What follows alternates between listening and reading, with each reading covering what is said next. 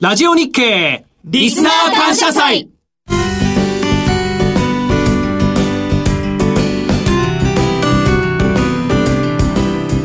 全国のリスナーの皆さんこんにちは。井上哲夫です。アシスタントの玉木葵です。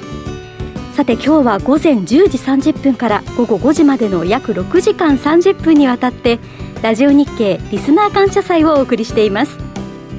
ここからの60分間はプロネクサスプレゼンツ朝鮮スペシャルでお楽しみください。いやなんかわけわかんない天気が続いてね梅雨があっさり明けたかと思ってすごい暑くなったらまた雨降ったりとかね。そうですね。そんな中また、えー、コロナの新規感染者数が増えてきててねまあちょっとねあの海の日スペシャルと言いながら、はい、なかなかあの海を楽しむっていう、えー、以前のね雰囲気にはなってませんけれども、うん、まあ頑張っていきましょう。はい、はい、頑張ってまいりましょう。さあサザエもこの7月から11年目に突入ということなので井上さん長いですね。長いね。はい、40代で始めてさ、はい、60代までやると思わなかったよ。すごい。私自身も6年間勤めさせていただいているので、うん、一番長いお仕事になりますね、ね、独身だったもんねまだね。そうですね。はいまだ本当によちよち歩きなんですけれども 毎週楽しく学ばせていただいております、はいうんはい、そんな朝鮮は、おはようマーケット内、毎週水曜日、8時30分から8時50分までの20分番組です。毎週井上さんが注目企業にインタビュー。そして海外市場を振り返り、マーケット材料を整理する個人投資家必聴の番組です。はい、もう長寿番組になったんでね、朝鮮銘柄っていう名前もね、マーケットでありますけれども、本当にね、あの、これから、えー、投資家の人に知ってほしい企業を中心にですね、はい、えー、ご紹介しておりますのでこれからもね私も老体に鞭打って頑張ろうと思っております。いやいや、まだまだたくさん頑張っていただいて、はい、たくさん学ばせていただきたいと思います。はい、さあ、今日の番組は、朝鮮の目玉、井上さんが迫る企業インタビューコーナー。この時間では企業2社を紹介していきます。はい、今日はね、2社、1つ目がですね、はい、LINE 証券さん。はい。あの LINE 皆さんが使われてる LINE でですね、えー、とあの証券、えー、株式投資とか、はい、FX ができるというので、えー、テレビコマーシャルでも話題になりました、はい、その LINE 証券さんをご紹介します、はい、それから2社目、えー、こちらはですねパリミキホールディングスさん。えー、メガネのパリミキのパリミキさんですね。はい、えー、こちら店舗がですね、この頃すごいおしゃれ、楽しい、ときめく、うん、そういった店舗が増えてて、そうなんですね。あとテレビコマーシャルでもやってますが、えー、あの低価格の、えー、ものも出てきたと。国産で、えー、ここまで安くできるのっていうような、えー、路線ですね、うん、えー、中期経営計画も含めてお話しいただきました。はい。そちらもぜひ楽しみに聞きたいと思いますそして井上さんには年後半相場の行方についてじっくりお話を伺ってまいります。それでは朝鮮スペシャル進めてまいりましょう。この番組は企業と投資家をつなぐお手伝い、プロネクサスの提供でお送りします。朝鮮今日の一社。朝鮮スペシャル今日の一社。まず一社目は LINE 証券です。それでは早速インタビューをお聞きください。朝鮮海の日スペシャル第1社目は LINE 証券さんをご紹介いたします。お話しいただきますのは取締役共同会長の野村学さんです。本日はよろしくお願いします。よろしくお願いいたします。えー、資料を見させていただきましたが、LINE 株式会社の子会社である LINE フィナンシャル、えー、それと野村ホールディングスの共同出資により設立されましたと、2019年8月からサービス開始。会社設立の経緯ですね、それから目的などについてまずはお話しください。えー、まあ LINE 証券はですね、はい、投資をもっと身近に、それからもっと手軽にと、こういうことをミッションに、2019年8月からサービスを開始した、はい、えー、スマホベースの投資サービスを提供する証券会社です。うん、スマホ一つで投資することができるということで、まあ、非常に手軽さを売りにしております。会社名にある LINE っていうのは、まあ、あの皆さん使っていただいてます LINE、ね、それからあの野村証券、この2社でタッグを組んで設立したわけですけれども、はい、LINE はですね、月間の利用者数、現在9200万人ということで、はい、かなり多くの方が使っていただいていると。うん、で、まあ、野村の方は、まあ、創業95年ということで、はい、まあ、長い歴史がある会社ですけれども、まあ、その2社がタッグを組むことでですね、1社ではできなかったビジネスを相互に補完し合って作りり上げていこうと、うん、まあ、こんな思いで作り上げた会社です。野村がですね未経験者、えー、ないしは若年層の投資家になかなかリーチできないとい。うこと、うんはい、それから口座数を新しく増やしていくということになかなかうまくいってなかった面もありまして一方で LINE さんは大きなプラットフォームに載せる新しい金融のビジネスを広げたいと、はい、こういう戦略あったと思いますので、はい、まあ、双方が手を組むことで、まあ、LINE さんにとっては金融のプロである野村証券がそこを支えると。それから野村にとってみると SNS ネットでのビジネスっていう意味では素人でございますので、はい、そういう意味ではお互い補完し合って今までにないサービスを作り上げようと、うん、まあ、こんな思いで立ち上げたのが LINE 証券でございます、はい。となると今年の8月で3周年ということですよね。これあの証券口座数とか、はい、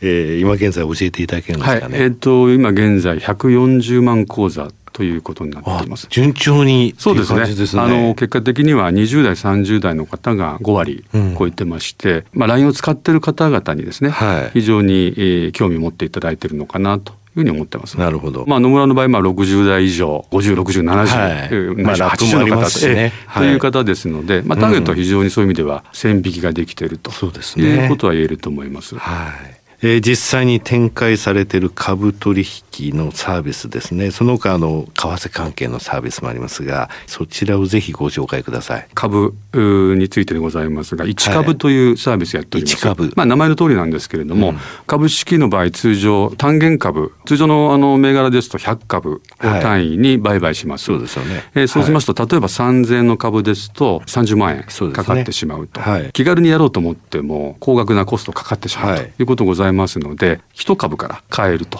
こういうサービス。それで1株なんですね。それで1株、ね、株ってことなんですね。そうですね。まあそういう意味では3000円の株価のものであれば3000円から買えるということで、はい、比較的元手が少ない方でも買える。ないしは元手が少なくても分散投資ができるということで、そうですね。とにかく一度体験していただくっていうのがやっぱ非常に大事だと思ってますので、はい、そういう意味ではあの未経験者の方、えー、若年層の方も含めてですね、はい、体験をしてみようという方に門戸を開くと。いうことで、こういったサービスを始めております。3000円出せば、あの株も買えるっていうのが、やっぱありますよね。そうですね。まあ今ですと、例えばトヨタ自動車ですとか、はい、まあソフトバンクさん、それからメルカリ、サンリオ、旭化成とかですね。まあ、あの、セクターも含めて、うん、あの、様々な株買えると思いますので、大体1500銘柄ぐらい取り揃えております。はいはい、これはあの、配当金は？配当もちろんもらえますし。はい。で、ものによっては条件ありますけれども、株主優待ですね。こういったものをもらえる銘柄もございます。はい。なるほど。まずこれは株の方の、ね、そうですね。はい。為替の方ですけれども、まあこれ、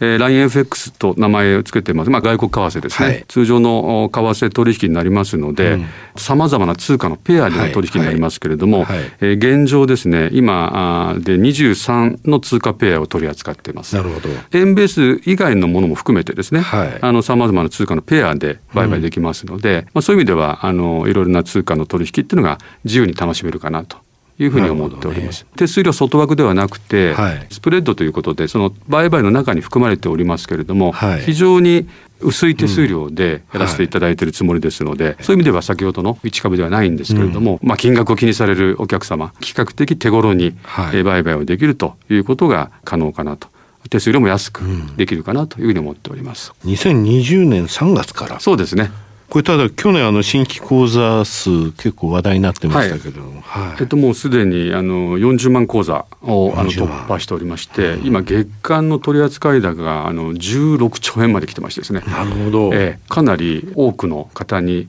興味持っていただいてるかなというふうに思っております。これあの LINE のアプリ使ったなんかサービスみたいなのはあるんですか？株式のキャンペーンですと、初めて株式を取引する方に対して簡単なクイズに正解するとですね、はい、最大で1000円相当の1株分購入代金をプレゼントする。まあこういうようなまあ、元でゼロでですね、はい、株が買えますよこれがあのゼロ円で株ゼロ円でというですね、そういったあのちょっとコマーシャルもやらせていただいたことあるんですけど、はい、ね。はい、あのこういったキャンペーンをやらせていただいたりとかですね、うん、それから為替の方ですと、まあ、アフタヌーンセールといってですね、はい、通常 e コマースであればよくタイムセールってやってますけれども、はい、株の方でも同じようにある特定の時期に、はい、えー、取引コストがすべて無料になるようなセールということをやっております。どうしてもその取引時間中にだけ売買をするということで縛られる方があの、はい、多くあると思うんですけど、うん、できるだけ隙間時間ですとか、はい、家に帰ってからとかですね、そういった自由度の高い取引が提供できるように、あの我々とすると、例えばこういったインセンティブをお渡しすることで、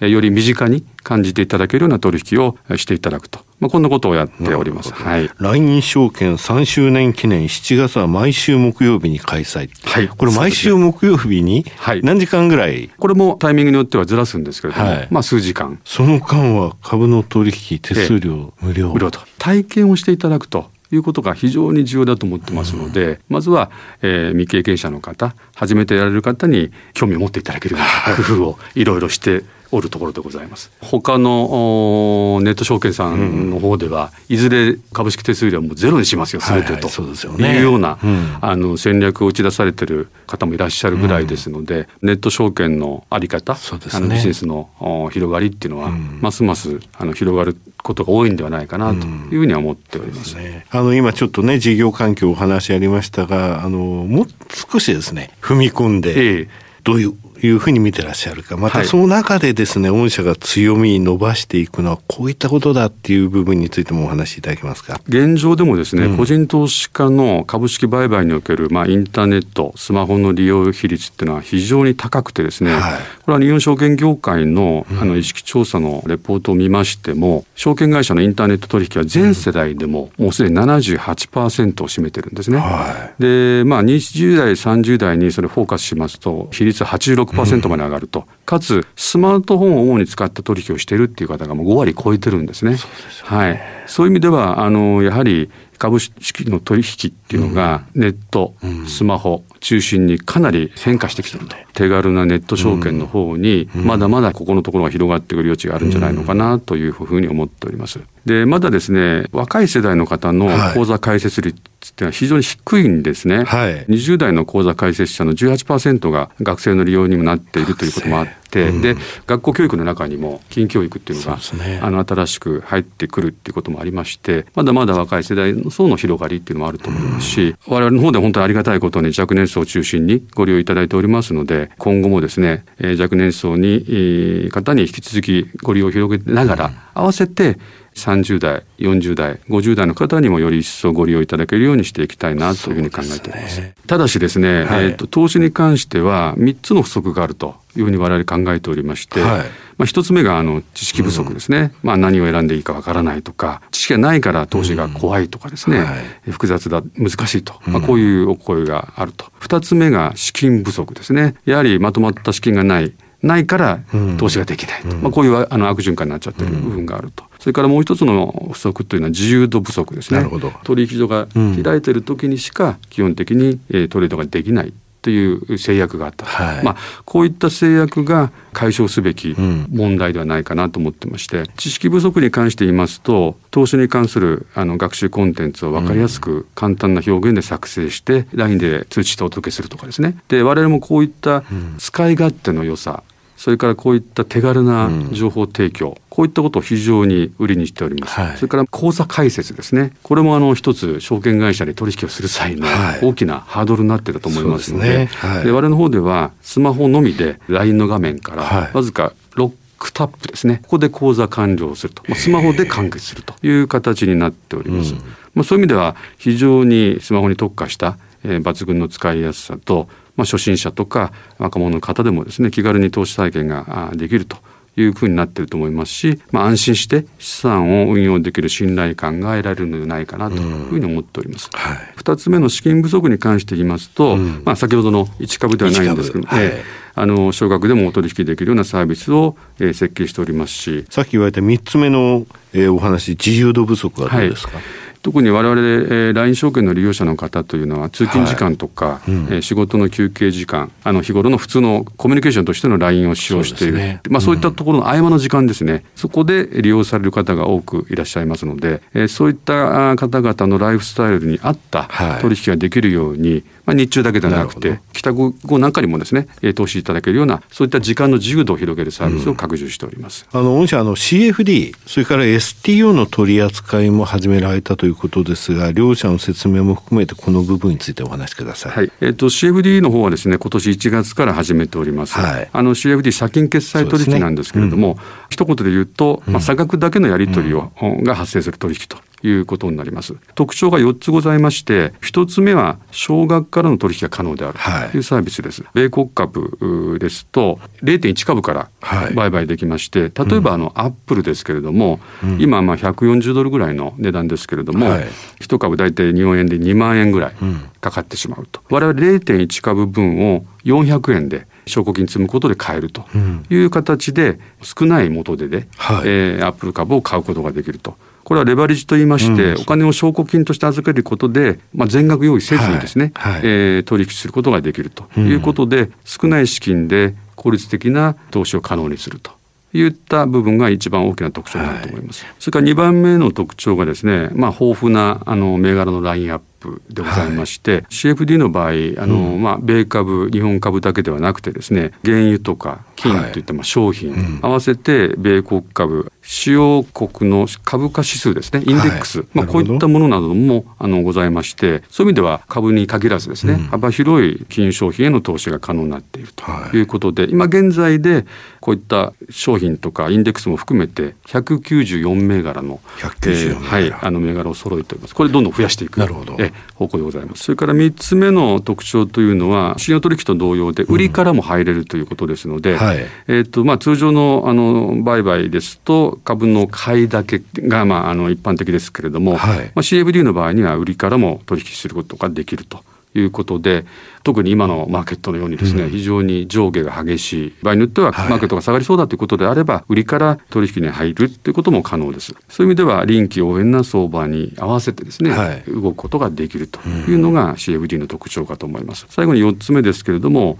AI 価格予想通知というものを、まあ、これ日本で初めて出しております、はい、AI を使ってですね売買のタイミングですね。ここで売りここで買いという通知をしております。銘柄の過去の値動きですとか、まあ、様々なニュースをもとにですね AI が今後の値動きを予想して、それをまあ LINE で通知させていただくと。一つの投資の判断にしていただくということでどの銘柄が上がりそう下がりそうっていうですねその一つのきっかけにしていただくとまあ、こんなこともやらせていただいております。さて続いて STO の方そうですね。これはあのブロックチェーン技術を用いて、まあ、金融商品をデジタル上で発行して資金調達をする手段ですね。うん、あの先般、まあ、野村証券と協業しまして、はい、スパークスグループさんですね、はい、まあ、これ上場会社ですけれども、うん、えー、こちらの会社さんの国内初のですね仕組みとなる個人向けの公募引き受け型デジタル債を発行してます。あの仕組みは個人向け社債と、まあ、同様ですが、うん、そ、ね、まあ、その仕組み自体をあのブロックチェーンの上に乗っけているとい。うものなんですね。はい、あのすでに募集はもう終わってる話なんですけれども、まあ、安定した利子を受け取りたい方に、まあ、一口5万円から投資ができると、うんはい、それから税引き前でですね年利2.5%というこれ1年ものなんですけれども、はい、まあ、銀行預金それから他の、うん、社債等と比べてもですねかなり良い条件、まあ、これ発行会社さん非常にご協力いただいたんですけれども、まあ、こういった商品を提供することからまず始めております。でこういった STO あのについて言うとやはりこういった少額この場合10億円の発行を想定してたんですけれども、はい、まあ1億とか5億とか、うん、こういった少ない単位での発行、があの今後出てくる時にですねこういったデジタルファイナンスというのは非常に相性がいい、うん、それからユニークなあのニーズのマッチングっていうですね、ね、あの機動的に発行ができる少額でも発行ができるこのニーズのマッチングに我々ネット証券っていうのはですねさまざまなニーズのお客様小口も含めてですね、うん、マッチングできるということでネット証券に非常に向いている商品じゃないかなと思ってます。い。いものを並べてあそこに行ったら、はい、いい STO があるなというような品揃えをあのどんどん工夫していきたいなというふうに思ってます。ね、これあの一口5万円からで、はい、いくらまでよっていう100万円やっぱり100万円以上、はい、そうですね。そうですよね。はい、そうじゃなかったら一気にっていうそうですね。これ上限額を多くすると、まあお金を持っている方がですね、ねガサッと買って終わりってしまいますので、はい、まあ、できるだけ数多くの方に買っていただくような工夫はしたつもりでございます。はい。えー、最後になりますが、リスナーまた日本の個人投資家に向けてですね、メッセージをお願いします。はい。えー、LINE 証券はですね、本当にスマホ一つであの手軽に投資を始めることができます。今後の将来のお金について、えー、不安を抱いている方、あのもしくは投資に興味がある方、えー、将来設計を考え始めている方々あのぜひお勧めさせていただきたいなと思ってます。あの本当に煩わしい書類での手続きは一切なくですね口座開設そういった手続きは一切無料でございます、えー、気軽に口座を開設していただいて、えー、ぜひ LINE 証券のサービスに触れていただければと思っております。あの私ども本当にあの一度経験していただくとい。うことが非常に大事だということと、はい、それから初心者の方未経験の方少額で投資を一度経験してみたい方という方に、うん、あのぜひ使っていただきやすいサービスそこから始めて、えー、広げていきたいなというふうに思っております、はい、野村さん本日はどうもありがとうございました。ありがとうございました。今日の一社目は LINE 証券でした。井上哲夫今日のストラテジー。この時間は、スプリングキャピタルチーフアナリストの井上哲夫さんに後半相場の行方について伺ってまいります。レギュラー番組ではなかなかゆっくりとお話を伺うことができませんが、今日の特番ではじっくりと伺ってまいります。よろしくお願いします。よろしくお願いいたします。うん、ではまずは今年前半の振り返りをお願いいたします。はい、いろんなことあったね、今年はね。本当にいろんなことありましたね。1月に入ってオミクロン株の流行があって、はい。えー、中国で冬季のオリンピックがあったんだけれども、はい、その後ロシアのウクライナ侵攻があって、そしてその中国で上海のロックダウンがありましたと。はい、これは長期化したってことですよね。そうですね。結局あのマーケットの中ではエネルギー価格の上昇、それからロシアがねドイツとかイタリアとかへのあの天然ガスの供給、で実際そのエネルギーについては、えー、ヨーロッパの方もロシア頼みのところ、変えてきてると、そこの足並みを揃えてるということでいわゆるロシアへの制裁っていう部分も出てきてて、はいまあエネルギー資源価格の高騰は続いてますと、うん、あとウクライナの関係で食料がですね、うん、アフリカの方にもなかなか子どもたちに行かないとか、はい、いろいろ言われてますけれども食料不足の深刻さ、うん、あと世界的なインフレね、日本なんかもすごいよね。そうですね。またあの金利っていうところあの、去年のあの年末のね、はい、特番の時に来年のテーマっていうのは金利ですよっていうお話をしましたけど、はい、アメリカが利上げに踏み切りましたと、うん、3回。0.5%、0.5%、そして最後0.75%で、本当はね、1回0.25っていうのは基本なのね。はい。だから0.75っていうと3回分なわけよ。そうですね。2回、2回、3回、合わせて通常の7回分もやってしまいましたよと。それがゆえに結局 FF レートって1.5%が下限、はい、1.75%が上限というところまで来てるのね。アメリカの国債の利回り、去年の7月、うん、2年債が0.25%利回りだったのね。で、10年債が1.25%だけ。はい、当然、あの、期間の短い、期限の短い方が利回り低かったわけなんだけれども、えー、これは今年の6月と、そして7月に逆転現象が起きていると。だって、去年0.25%だった2年債が、今3%だからね。そして10年国債については1.25%が同じく3%という状況になってるんだよね。はいこれで6月と7月に逆イールドって言ったけれども、これはアメリカのね、やっぱりあの金融政策っていう点で、非常にね、あれ、マーケットはそこを見ながら変わってきたぞっていうのを表してるのね。はい。6月13日まずね、逆転現象起きた時に、10年債、2年債の利回りは3.3%ぐらいだったのね。はい。で、7月5日に、えー、また逆ユールドが起きたんだけれども、この時10年債が2.8%、2年債も2.8%ぐらいなんだけれども、はい、こう10年債、2年債って実は意味が違うのよ。はい。10年債っていうのはね、これからの景気動向を反映するとか言われてるのね。えー、はい。だから、金利が上がっていくっていう時は、本当はその景気が良くなってる時なんだけれども、うん、ここに来てね、このまま、あの、景気が悪くなっていくぞっていうのを恐れてて、うん。はい、あの、これ以上は金利上げられないんじゃないかっていう話まで出てきてるぐらいなんだけれども、はい、一方で2年債っていうのは中央銀行の金融政策、FF レートを上げてきたって言ったけども、はい、これを表してるのね。じゃあ6月の時に3.3%ってどういうことっていうことなんだけども、この時は、まず2年債の方がボンボンボンボンボンボン上がってったっていうことなわけ。はい。で3.3%まで行きましたと、うん、つまり足元の、えー、金融政策っていうものがどんどんこれからも金利を上げていくでしょうっていうことなわけね。はい、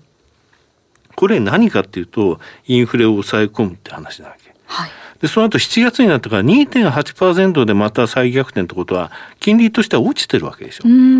なぜ落ちてる？今度は10年国債の方が意識されて、はい、つまり景気よろしくないぞと。もちろん今年はしばらく、えー、利上げするだろうけど、その後っていうのは、金融政策っていうのはもう上げられないようになるんじゃないかっていうのを意識されてたわけなのね。はいでそういった中あの6月の、えー、ISM 製造業の数字っていうものがすごい注目されたんだけどこの PMI ね、はいうん、53.0ってえー、5月の56.1から悪化して、うんはい、マーケットの予想が大体55ぐらいだったからそこよりも悪かったのね。えー、これコロナショック後2020年6月以来の低数字なの。あそうなんですね。もっと深刻なのが、はい、えー、新規の受注指数。これがね5月55.1だったのが、うん、なんと49.2と、えー、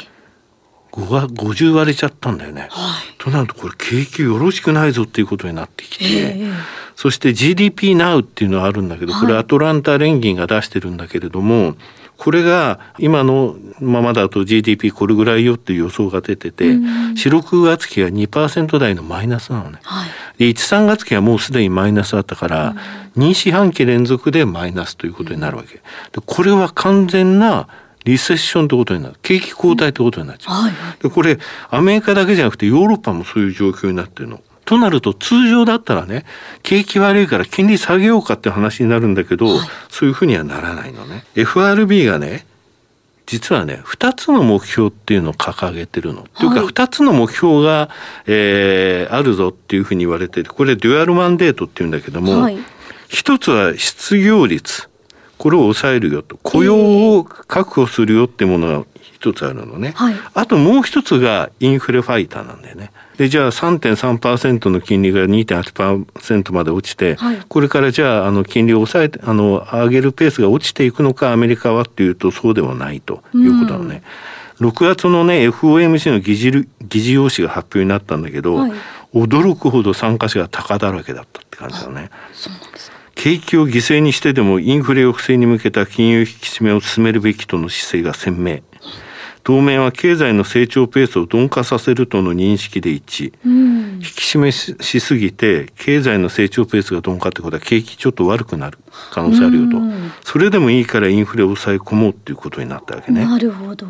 それでやっぱり6月の、えー、雇用統計だったんだけれども、はい、雇用者数、えー、非農業部門37万2千人増これ市場予想25万人増だったからすごいいいわけよ。うん、さっき言った、えー、ダブルの2つのマンデートのうち、はい、失業率雇用の方が大丈夫だと。うん、とったらもうインフレを抑えようぜ。これが FRB の方向性になってるわけね。はいそしてね結局ねそのフェドウォッチって言って、うん、これはこれからどういうふうにこのフェド FRB っていうのは金融政策を取っていくかっていうところなんだけど、はい、現在の1.5-1.75%の FF 金利が来年上期3.25から3.5%までいくと、うん、それぐらいもインフレを抑えるためには金利を上げなきゃいけないってことなのね。はい、そして下期になって来年の下期になってやっとあの FF レート下がるんじゃないのって話だ。だ当面はまだまだ金利を上げなきゃいけなくなるってことだよね。はい、FF 金利が3.25から3.5ってことは長期債それから2年国債っていうのはもっと上がる可能性ってあるってことだね。そんな中日本っていうのは10年国債利回りを0.25%より上に上げないっていうイールドカーブコントロールを行っちゃってるわけだよね。はいこれがね結構ね世界中の中央銀行の中で日本だけなんで非常に困った弊害を生んでるんだよね。日本って食料の自給率も低いしね、はい、結果的に円安になったがゆえに、インフレを輸入しちゃってるっていうことになってるわけだよね。えー、日本のこ、えー、国債利回りが、えー、どれぐらいちょっと低すぎるかっていう話でいくとね、はい、ドイツドイツっていうのはね第二次世界大戦に負けて、うん、ものすごいハイパーインフレを招いたので、はい、インフレ率がこれぐらいになったら内閣総辞職しなきゃいけないっていう決まりがあるあそうなんです、ね、それぐらいインフレを抑え込むことに一生懸命になるところなのね。はい、これが2019年の、えー、春以降ね、日本のよりもドイツの、えー、金利の方が低いっていう状況が続いてて、はい、去年、一昨年とかマイナス金利だったからね。えー、そのドイツが今現在1.3%を超える10年債の利回りの状況の中で、うんうん、日本は0.25%を上限としてそれよりも下の水準にあるわけ。えーとなるとこれ為替がマーケットはやっぱり円安になってしまうよねと、そうですよね。1回135円から130円割るぐらいのところまで行ったけど137円でドル高が進んだのはそういったことなんですよね。うん、えそれで、えー、株式市場でどういうことが起きたかっていうと、はい、今年の上期のパフォーマンスなんだけどアメリカも当然日本もヨーロッパもよろしくなかったと。まあアメリカは S&P500、それから日本についてはトピックス、それから、えー、ヨーロッパについてはストックス600。はいこの3つの指数が年金の中見てるんだけれども、それぞれの通貨ベースで見ると SP500 って20.6%落ちたのよ。はい。で、日本のトピックスって6.1%しか落ちてないのね。うん、やられが少ないっていう感じなの。で、ストックス600はマイナス16.5%。はい。となると、日本って本当にあの、大きく下げなかったんだなっていう印象なんだけれども、うん、外国人にしてみればたまったもんじゃないんだよね。外国人の年金資金っていうのは、基本的に為替ヘッジしないでその国のそれぞれの国の、えー、株を買うわけで、うんだ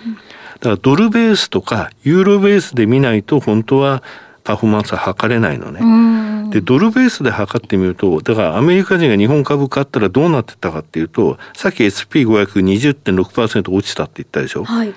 トピックスマイナス20.4%一緒なんだよ。えー、そして、えー、ストックス600ヨーロッパの指数についてはマイナス23.1%。はい、だから日米欧ともにえー、外貨で、えー、買った場合っていうのは20%、指数は落ちてるわけだから、うん、どこの、えー、株買っても同じく2割やられたっていう状況になってるんだよね。はいだからこういったところからあのもう少し日本のね金融政策っても考えるところがあってもいいんじゃないかなと思うんだけどね。アメリカってね、2018年の10月にかけて景気が良くて、3.2%まで10年国債上がってったの。はい、で、3.2%まで行った時に、これはちょっともうこんなに金利高かったら景気冷ますんじゃないのって言われて、うん、あの株売られて金利が下がっていったんだけど、はい、3.2%からその後コロナでゼロまでいってるわけでしょ、えー、ゼロ政策があったわけでしょ、はい、でその後また3%超えてきてるわけですよ、うん、だ金利にね柔軟性があるんだよね。ああなるほど。で金利が柔軟であるがゆえに、はい、その金利に景気ってものがついてくるっていうことなんだね、うん。柔軟性ってのはすごくねあの金融政策の有効性を保つためには必要だと思うんだけれども、はい、日本はずっとゼロ金利ですよと実質ゼロ金利ですよと、うん、10年国債0.25%を超えちゃいけませんよと。その代わり安定的に2%の経済成長を目指すあれっていう感じなんだよね、うん、これなんでこういう状態になってるかっていうと、はい結局1990年代に弾けた資産バブルだよね。これの影響でもう怖くて怖くてしょうがないんだよね。今の日銀の総裁黒田さんだけども、うん、その前白川さんだったのね。えー、白黒なんだけどもさそうですねその白川さんがさ良いデフレ悪いデフレなんて言葉を使っちゃったんだよね。はい、でねこれはね日銀総裁使っちゃいけなかった言葉だと思って、うん、金利っていうのは X 軸景気を Y 軸とするとね、はい、両方プラスのとこにあるのがインフレなのよ。うんうん、逆のとこにあるのがデフレだと。はいだからいいとこにあるのがインフレでインフレってのは起業家マインドを刺激するんだよね。うん、それでねあの給料が上がらないってことはやっぱり問題になってるでしょう。はい、アベノミクスの時から給料を上げましょうっていうふうに企業に働きかけてるけども、政治家さんが。これやっぱりさ資本準備金とか利益準備金とか今までの内部留保のところを溜め込んだのを出すっていう形じゃなくて、うん。毎年毎年儲かったところから企業のあの従業員に対してお金を出していくと、これぐらい儲けられたぞっていうためには一回ね金利っていうものを上げてそれを超えた利益率を出せる、うん、そういった企業構造に変えて、はい、それが、えー、従業員の給料に跳ね返るっていういわゆる普通の形に戻さないとダメなんだよね。この30年間っていうのは、まあ、デフレの時代であり、はい、やっぱり給料が上がらないからだよね。日本高度成長期ってあったわけで、はい、この1970年代ってじゃあ金利ゼロ金利だったのかっていうとそうじゃないよね。えー景気が良くなって金利が上がってもう値段上がるけどもインフレを抑えようと金利も上げると、うん、その代わり給料も上がる、うん、そういったところさそうすると人口っていうのもやっぱり増えてくるわけね。やっぱり少子化っていうか人口が減少するってすごい大きいことなんだよ。結婚しないでしょ。家庭持たないでしょ。はい、家庭を持つっていうことは、あのもちろん家をいずれは作るとか買うとかそういうことになるけど、その前にまず借りて住んでもさ、冷蔵庫必要じゃん。そうですね。テレビ必要じゃん。うん。車もう少し経って子供が生まれたらちょっと車でドライブと、うん、だからね人口が増えるっていうことはそういうことに必要なものっていうもののニーズがあるってこと。基本的にそういったところはやっぱり大きいわけね労働人口の前にやっぱり人口が増えるっていうことは、うん、それだけでも景気が良くなる材料は一つあるよってことなんだよね。ああ、少子化がここで問題になってくるんです、うん、そうそういった中ね、紙機についてはアメリカのところでやっぱりね、個人もね、あまり、あまりアメリカ株を買わなかったんだよね。はい。去年は1兆ドル買ったから、100兆円以上よ。はい。それが今年については、えー、2000億ドル、それでも2000億ドルだから20兆円以上買ってるんだけれどもね、これが3000億ドルぐらいに、えー、下半期についてはアメリカの個人資金戻ってくるって言われてるのね。はい、で最終的にはねこのバリュエーションっていうものがどういうふうに評価されるかだと思うんだ。うん、やっぱり今まで金利が上がると成長株っていうのは将来の利益を現在割り戻して考える PR をよく考えてみれば割高だよねっていうふうな動きがあったんだけれども、はい、これがね今止まりつつあるのね。まずアメリカの全米 PR が14倍って言って、はい、コロナショックの後のそこの水準と一緒になってるの。うん、今までもね、全米 PR って14倍より下に行くと、これから先いつまでこういう状態続かんよと、うん、景気悪い状態もいつまでも続かないよと。これから先のところを考えると、ここで買っておくべきじゃないのっていう思いが働くのね。うん、それで SP って500っていうけども SP って11業種あるのよ。はい。で今年の上期でいうと10業種がマイナス、うん、でエネルギーだけ20%以上プラスだったんだけどこれはあの価格が上昇したっていう影響なんだけども、うん、6月この6月って、えー、ダウもナスダックも SP500 も下げたんだけど、はい、SP の業種で見ると全業種下げたこれ珍しいの、はい上期で言ったらエネルギーはプラスだったって言ったけども、うん、6月全業種下げたってことは、はい、今までハイテクが大きく売られてたのが、それ以外のオールドエコノミー銘柄まで含めて、売りが出た、うん、つまりもう売らなきゃいけない人たちは6月のところである程度、売ったってことだと思うんだよね。あそうなんですね。だから7月に入ってから、アメリカのいわゆるハイテク株の ETF とかに資金が入り始めてるのね。そういうことを考えると、はい、まあ地政学リスクっていうものはあるけれども、需給的には上期のような状況はなく、うん、えー、今アメリカのシンクタンクは言ってるように、えー、下期のところでは上期のようなことはないと。うん、アメリカの個人についても2000億ドルの資金流入が3000億ドルに資金流入にもう少し増えると。いうことね、はい、それからいわゆる CTA 先物系でガチャガチャガチャガチャその、えー、方向性を決めたらそっちの方向に動くファンドなんだけども、はい、ここはやっぱりね資金流出が大きかったね、うん、3000億ドル弱ね、えー、上期で、えー、つまり30兆円ぐらい、うん、えー、アメリカ株のところにポジションを外す動きがあったんだけども、はい、これは続かないからね。ポジションなかったらもう外せないからさ、うん、そういったところを考えるとこの売り圧力はもう少し、えー、止まるでしょうということなんで、うん、需給的には下期、えー、上期よりは明るいかなと思います。ただね、ここに来て BA.5、はい、これやら、やだよね、このオミクロンの。あ先、えー、先々週になるか、7月6日にね、あの WHO のテドロス事務局長が定例記者会見やったのね。はい、これ日本のマスコミどっこも流さなかった。一社も流してない。そうですね、見た覚えないでしょ。ないですね。これ何言ったかっていうと、はい、えー、7月6日の時点でその前の2週間で世界の新型コロナ感染者が、はいその前の 2, 2週間に比べて30%増えてる。だ日本だけじゃないわけよ。中国の上海の BA.5 が出たって言ってるけども、はい、世界中で今この BA.5 への置き,、えー、書き換え置き換わりっていうのは進んでて、うん、ですので今年の夏、8月9月この、えー、影響っていうものまあ中国が一回その上海のロックダウンした時に、日本の工業用油をはじめサプライチェーン本当に止まったからね。あの怖さってものがあって、またヨーロッパの車なんかもやっぱり中国で売れてるから、そういったところでやはり中国の、えー、ゼロコロナっていうのはもうコロナゼロに抑えるっていうのにちょっと出ててもロックダウンしちゃうわけだから、この政策どういうふうに、えー、これから変わっていくのかとか、まだやっぱり取られるのかとそういったところもねえー、見ながらだけれども、うん、まあ大きな需給で見ると、上期よりはちょっと明るいなって、うん、そういった感じですね。バリエーションはかなりもうアメリカの方についても、レディートゥバイ買ってもいいぞっていうようなレベルまで来てると。い。うので、はい、えー、昨年の終わりの特番の時はちょっと金利次第だにちょっと来年の上期は少しってあまりね明るいこと言えなかったけれども、えー、ここよりは明るい年末が迎えられるんじゃないかなというふうに期待してます。そうですね。はい、井上さんありがとうございました。はい、朝鮮今日の一社。朝鮮スペシャル今日の一社。今日の2社目となります。証券コード7455東証プライム市場上場パリミキホールディングスです。それでは早速聞いてみましょう。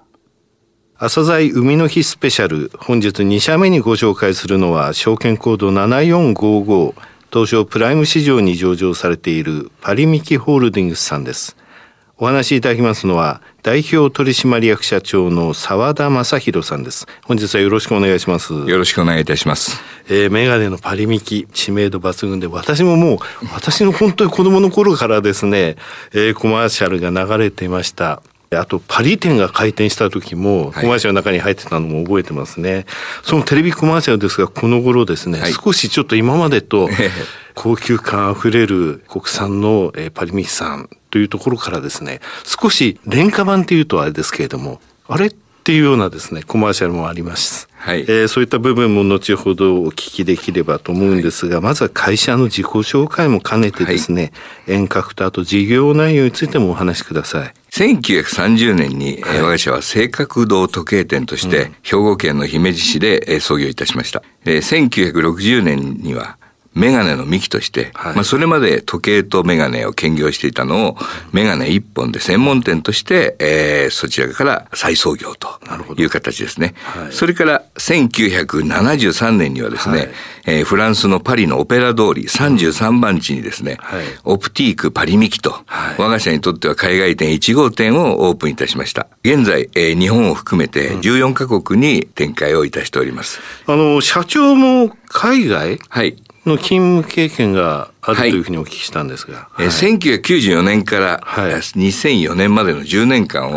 オーストラリア法人で、はい、えー、私勤務をいたしまして、うん、えー、そちらの現地の社長を務めさせていただいてました。はい、あの、その時のやはり手応えって言いますか、はいはい。感じられることってやっぱありました？非常にあの現地のお客様にのですね、うん、反応も非常によろしくてですね、はい、私が社長時代にはですね、はい、黒字化に成功いたしまして、25店舗ほどだったんですけど、当時は、はい、まあ非常にやりがいを感じて、うん、まあその時に会社の経営のノウハウっていうものをですね、いろいろ勉強させていただいたというふうに記憶しております。あとあの、今年、社名って言いますか、の変更ございましたよね。はい。えー、2022年の4月にですね、はい、えー、社名を株式会社パリミキホールディングスとい。う形で、はい、えー、社名変更いたしましてですね、はい、まあ従来メガネの幹っていうのがですね、すね。3つの白の、えー、これ関西の方ではですね、はい、メガネの幹で、はい、えー、有屋号でしたんですけども、関東の方でではですね、はい、その73年にパリにオープンして、うんはい、その名前を持って関東進出とい。うことで、はい、そこからパリミキという屋号で、西と東で別だったものをこの際一つにしたということですね。で、今実際はですね、国内650店舗、えー、海外13カ国109店舗という、うん、今小売展開をしております。すね、日本含めて14はい、そうですね。はい。他の事業内容といたしましてはですね、はい、えー、福井県鯖江市に、はい、えー、自社工場、フレーム工場を持っております。はい、それと、オプトメイク福井というですね、うん、これ修理の専門の会社なんですけども、はい、まあそれからとあの医療関連事業ですね、はい、これメディシアードという会社がございまして、うん、そちらで、えー、眼科のですね、えー、医療の経営コンサルですね、うん、そういったものも今展開をして、それからあの店舗作りに関しましても、はい、自らですね、はい、えー、いわゆる設計施工をですね、はい、行っていると。まあ自社で一貫した理念のもとで完結できる事業体制を整えております。独自性とかですね、差別化、たくさん今、あの、メガネ屋さんって言いますか、はい、メガネ販売店ありますのでね、はい、そういった中で発揮されている部分ですね、はい、あと強みについてお話しください。自社工場が、はい、あサバイにクリエイト3というですね、自社工場を持っていて、まあ、メイドインジャパン、ね、非常にクオリティの高い商品ですね、うん、これをリーズナブルな価格でご提供ができると。はい。まあ、それと、メガネの修理ですね、はい、部門の会社も収めてまして、あの、サステナビリティっていうね、うん、今後の、やはり長くメガネをお使いいただくというですね、はい、まあ、資源を大事にというかですね、うん、そういったことにも貢献できるんではないかなというふうに、えー、思っております。続いての強みについては、はい店舗展開になるんですけど、はいはい、これあの、私が社長に就任してですね、うん、まあ、ご存知のようにメガネの幹っていうとお城型の、ね、店舗がありますけども、はい、まあ我々も2000年までにはもう本当に、えー、業界でトップで、はい、えー、もう絶大的なですね、強さを持ってたんですけども、うん、やはりこういった時代の流れのですね、はい、やはり成功体験が逆逆にですね、うん、えー、足を引っ張ってしまったと、はい、やっぱり変化に対応できないというですね、時代がありまして、私が社長に就任してからはですね、やっぱり地域の特性に合わせた、うん、えー、店舗展開が必要なんではないかと。はい、特にパリミキはですね、うん、あの、やっぱりご年配のお客様非常に多いんですけれど、ね。はい、若いお客さんが非常に少なかったんですね、うん、将来に向けてはやっぱり若いお客さんもですね、はい、ご来店いただけなければいけないので、まあ、そういう意味では大都市の渋谷とか原宿とかにはですね、エンターテインメント型っていうですね。エンターテインメント型の店舗、そうなんですよ。これあの、一見ですね、あの、メガネに見えなくてですね、ドラムセットが置いてあったりとかですね、アメリカの50年代のですね、い。わゆるアメリカンダイナー風なお店なんですけども、うん。はい、ジュークボックスが置いてあったりとか、はい、まあ渋谷の店はミラーボールまであの、ありますから、はい、まあそれと、あと音楽もテーマにしてますので、うん、当時の 50s の音楽ですとか、ビートルズ、エルビスとかですね、そういった音楽も、あの、ガンガン流れていると。なぜそうしたかというとですね、はい、渋谷は1979年にオープンなんで、歴史もあるんですけど、はい、それまでご年配のお客さんも多かったんですね。はい、で、ご年配のお客さん、50年代っていうとですね、うん、そのお客さんがですね、いわゆる20代、はい、もう懐かしいんですね。はい、あ、このジュークボックスで聞いたことある。ね、若いお客様は新鮮なんですよ。うんはい、いや、こんな店見たことないぞ、とい。うことでですね、うん、赤字が一番多かったお店が、利益が一番高いお店に生まれ変わったと。やっぱり店舗っていうのは大きいですね。そうなんですよ。他にもそうですね。郊外ですね。新しい、やっぱり郊外の店の再生ということを非常に力を入れてですね、そこでロッジというですね、これログハウス風なんですけど、非常に大きな山小屋のような木で作ったんですね。で、その中に、えー、カフェを併設、はい、で、非常に音響もですね、凝ってですね、手作りのスピーカーとか、真空管のアンプとかでですね、ジャズを流したりとか、まあそういった空間をですね、作り上げてお客様にゆったり、はい、えー、買い物ができるというですね、えそれが非常に好評で、九州の鹿児島にですね、臼杵というところがあるんですけど、そこのお店が22店舗目でオープンいたしまして、非常に多くのお客様でごった返してましたね。その他にもいろいろありますね。ヌーボー型、はい、メゾン型、はい、ベルエポック型？そうですね。ベルエポックっていうのは、まあ、すぐパリミキって分かっていただくように、はい、パリの転送をですね、イメージした、あの、ロマンティックな雰囲気のお店を作ったりとかですね。ヌーボーっていうのはそれの新しいっていう形で、そういった重機もですね、進化をさせたお店になってます。なるほど。はい。ときめきですね。そうですね。まあ我々の会社のキャッチコピーがですね、ときめきと安心。ですからね。なるほど。ときめく店舗で安心の日本製の、そうです。サポートも万全なメガネを買っていただきたい、はい、ということですね。えー、その他の強みといたしましては、はい、人的資源が豊富だということが挙げられますね。すねうんうん、高齢化社会ですから、はい、やっぱりあの、がん疾患を抱えたお客様非常に多いですね。うん、それから、まあ、お子様だとスマホとかゲーム機ですね。そういうのをいわゆる影響でやっぱり禁止が非常に増えてきたと。はい、まあ、そういったお客様に対応するためにもですね、まあ、医療機器であるメガネというのはですね、はい、お客様に合ったメガネをお渡しするということがすごく大切になります。それにはですね、きちっとした、あいわゆる視力測定技術が必要になってきます。それには知識識、技術、経験、こういったものをですね、我々はすごく大切にしていますし、それが備わっている社員が非常に数多くいるというふうに自負しております。なるほど。えー、それで、眼鏡作成技能士という国家資格がですね、2022年より施行されるようになりました。はい、今年。はい。4月ですね。そうです。はいはい、これ10年ほど前からですね、はい、その推進機構っていうのがあったんですけど、はい、それに我々はですね、最大のバックアップをしまして。なるほど。そういうのはやっぱり絶対必要ですよね。はい。それで我が社はですね、はい、WOC というワールドオプティカルカレッジとい。う学校を、あの関係でございまして。これ専門学校、ね、そうですそうです。眼鏡の専門学校、はいうん、そこの通信教育をもう本当に10年前からずっと準備をしておりましてですね。まあこの度初年度700名を超える国家資格者が、を輩出する、できるというふうに考えてます、中期経営計画にも載せたんですけど2024年にはですね、はい、えー、もう1200名を超える、資格学者を出したいという目標を立ててます。いわゆるそのメガネを作るために、えー、調べなきゃいけないことっていうのはやっぱりたくさんあるんですか？そうですね。うん、我々があの視力測定を行っている際にですね、はい、ビジュアルライフケアという、まあ、お客さんに最も適した眼鏡を提供するためにですね、うん、最大62項目からの検査を行っています。はいこれはまあお客様お一人お一人に合わせた最適な視力測定を実施するということではですね、非常に大切なことだというふうに考えています。あとは遠近療養のレンズなんですけども、こちらはですね、まあ測定にもすごく技術力が必要なんですけど、あと出来上がりまでにですね、1週間とか10日、2週間。長いですよね、これね。長くかかるんですね。それで我々はですね、イスラエルのシャミール社というところと共同しまして、東京にそういった専門の工場を作りました。はい、そうすることによって24時間でその遠近療養が作成できると。いう我が社独自のサービスを展開することができるようになりました。つまりお客様からの検査をしたその値をですね、はい、もうそのデータを一人ずつ作っていくんですね。うん、通常ですと、はい、えー、遠近療養を頼むとですね、うん、海外の工場にもう生産拠点があったりすることが多いので、そこでまとめて作るっていうこともあるんで、それやっぱり時間的な、うん、あの、ラグができてしまうんですけど、はい、これはその方のいわゆるメガネを一個一個作るので、はい、それも非常にクオリティの高いレンズとして仕上げることができるんです。あと補聴器もありますよね。はいはい。まあ我々あのユニークなところは楽耳サービスというですね、レンタル事業をしてるんですね。レンタル？はい。はい、1ヶ月3300円からできるんで。ですけども、これもうすでにですね、えー、2万5千人のお客様がご利用いただいてます。補聴器って結構高額ですからね。ねはい。それと、やはり新しい、あの補聴器の市場開拓というものにもですね、うん、今力を入れてまして、今は75歳ぐらいに、今段階の世代の方々がいらっしゃるんですけど、うん大体補聴器を創用する年齢っていうのは80ちょっと前ぐらいからが多いんですね。はい、で、これから段階の世帯の方々が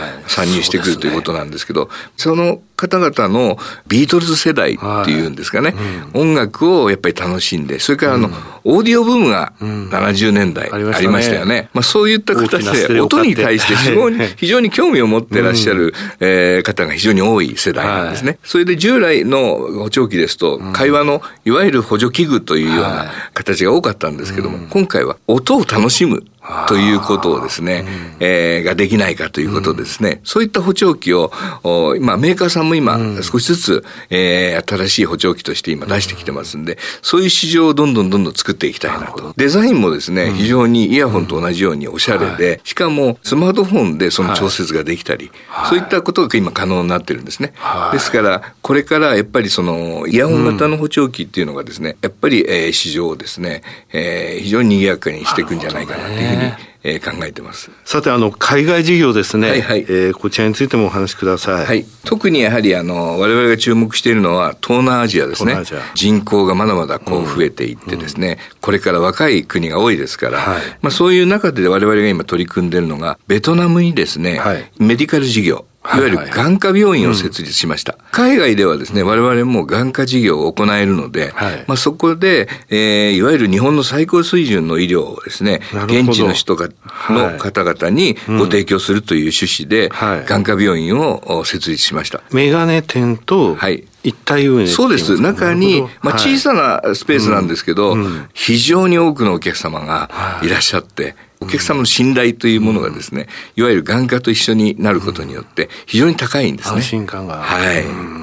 これはあのベトナムで行われた、ね、そうです。今カンボジアにもですね、今、はい、今あ設立をしまして、はい、で近々今年年内にはですね二つ目のね、うん、えー、診療所ができると。うんいうふうになってますね。日本ではこれは、はい、あの先ほど言われた医療モール。我々、はい、あの、ホールディングスが医療モールというものをですね、はい、作りまして、まあそこに眼科さんを誘致して、うん、その中にまあ薬局ですとか、うん、まあパリミキも中に入っていただいて、まあより、えー、高い信頼っていうのをね、うん、得られるメガネ屋ということで、何かあった時にはですね、すぐ眼科さんにご紹介ができると。うん、で、眼科さんでしっかり測って、えー、処方箋を出していただけるというですね、あの、地元のお客様にはよりえー、信頼のあるですね、はい、えー、メガネの提供ができるんではないかなというふうに期待をしております。はい、先ほどあの、中期経営計画という話がポロッと出ました。えー、この中期経営計画ですね、えー、2022年度から2024年度まで、はい、えー、3か年ですね、はい、えー、こちらについてもですね、お話しください。はい。今回の中期経営計画は、当社のビジョンであります、はい、2030年に私たちは世界的なホスピタリティブランドになると。はい。あいうこと。それから、パーパスである、ときめきと安心で、お一人お一人をより豊かに、を実現するための3関連の取り組みという指針にしております。はい、えー、この中で、えー、示している、事業戦略は、まあ、立地特性に合わせた、はい、あいわゆる出店、改装の加速ですね、はいうん、えー、それからメディカル領域との協業による、はい、まあ、人材育成も含めた技術力の向上、うん、それから海外事業においては、うん、えー、眼科医療との協業による他社との差別化ですね、はい、それからオーディオ事業部というのを新設いたしまして、新たなる補聴器マーケットを開拓していこうと。まあ、全世界においては、まあ、選択と集中をしながら、対点統合という形で、利益体質に改善を図っていくという形で今、推進をしております。はい経営指標におきましては、はい、2024年度営業利益を15億円、当期利益におきましては10億円を掲げております。最終利益ですね。はい。はい、これからの3年というのはですね、うん、今後未来に向けて非常に重要な3年となるというふうに認識しておりますので、それに向けた成長投資を積極的に行っていきたいなというふうに考えてます。なるほど。あの、最後ちょっとお聞きしたいんですけどね、はい、今テレビコマーシャルでやってらっしゃる、価格が変わったのってありますよね。はい。大体どれぐらいでっていうのをですね、えー、今、あの、若いリスナーもいらっしゃいますので、ぜひ店舗の方にというので、大体おいくらぐらいで？今ね、春さんのコマーシャルではですね、はいはい、1万3200円で高機能のレンズを選べるもうレンズ付きで、えー、その値段でご提供ができると。パリミさんの技術、はい、それから眼科測定能力も含めて、ねはい、ということなんですね。はい、えー、最後になりましたが、リスナーに向けて一言お願いします。えー、我が社は、ときめきと安心で、うん、まあ、世界中にえー、ミキのファンを作るということをですね、信条としてますんで、これからもですね、パリミキホールディングに生まれ変わってですね、えー、まあ、第三の創業と我々は呼んでるんですけど、これからのパリミキに期待をよろしくお願いいたします。えー、沢田さん本日はどうもありがとうございました。どうもありがとうございました。証券コード7455東証プライム市場上場パリミキホールディングスでした。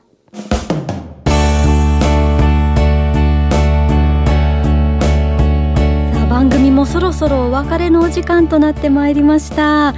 井上さんありがとうございました。あっという間でしたね。あっという間でしたね、まあ今年の上半期をね振り返ってみましたけども、はい、まああんまり明るいニュースなかったよね。そうですね。うん。そういうことを考えるとね、今年の後半まあいいニュースが一つでもね、みんなが笑顔になれるニュースが一つでも二つでも飛び込んできて、はい。えー、そしてまあマーケットもね良くなってほしいけれどもまずはね、明るいニュース、うん、世界的に明るいニュースっていうものが飛び込んできて、うん、えー、それを来年につなげていきたいというふうに思いますけどもね。そうですねはい、はい、では後半に期待したいと思います。ここまでのお相手は井上哲夫と玉木葵でした。引き続きリスナー感謝祭でお楽しみください。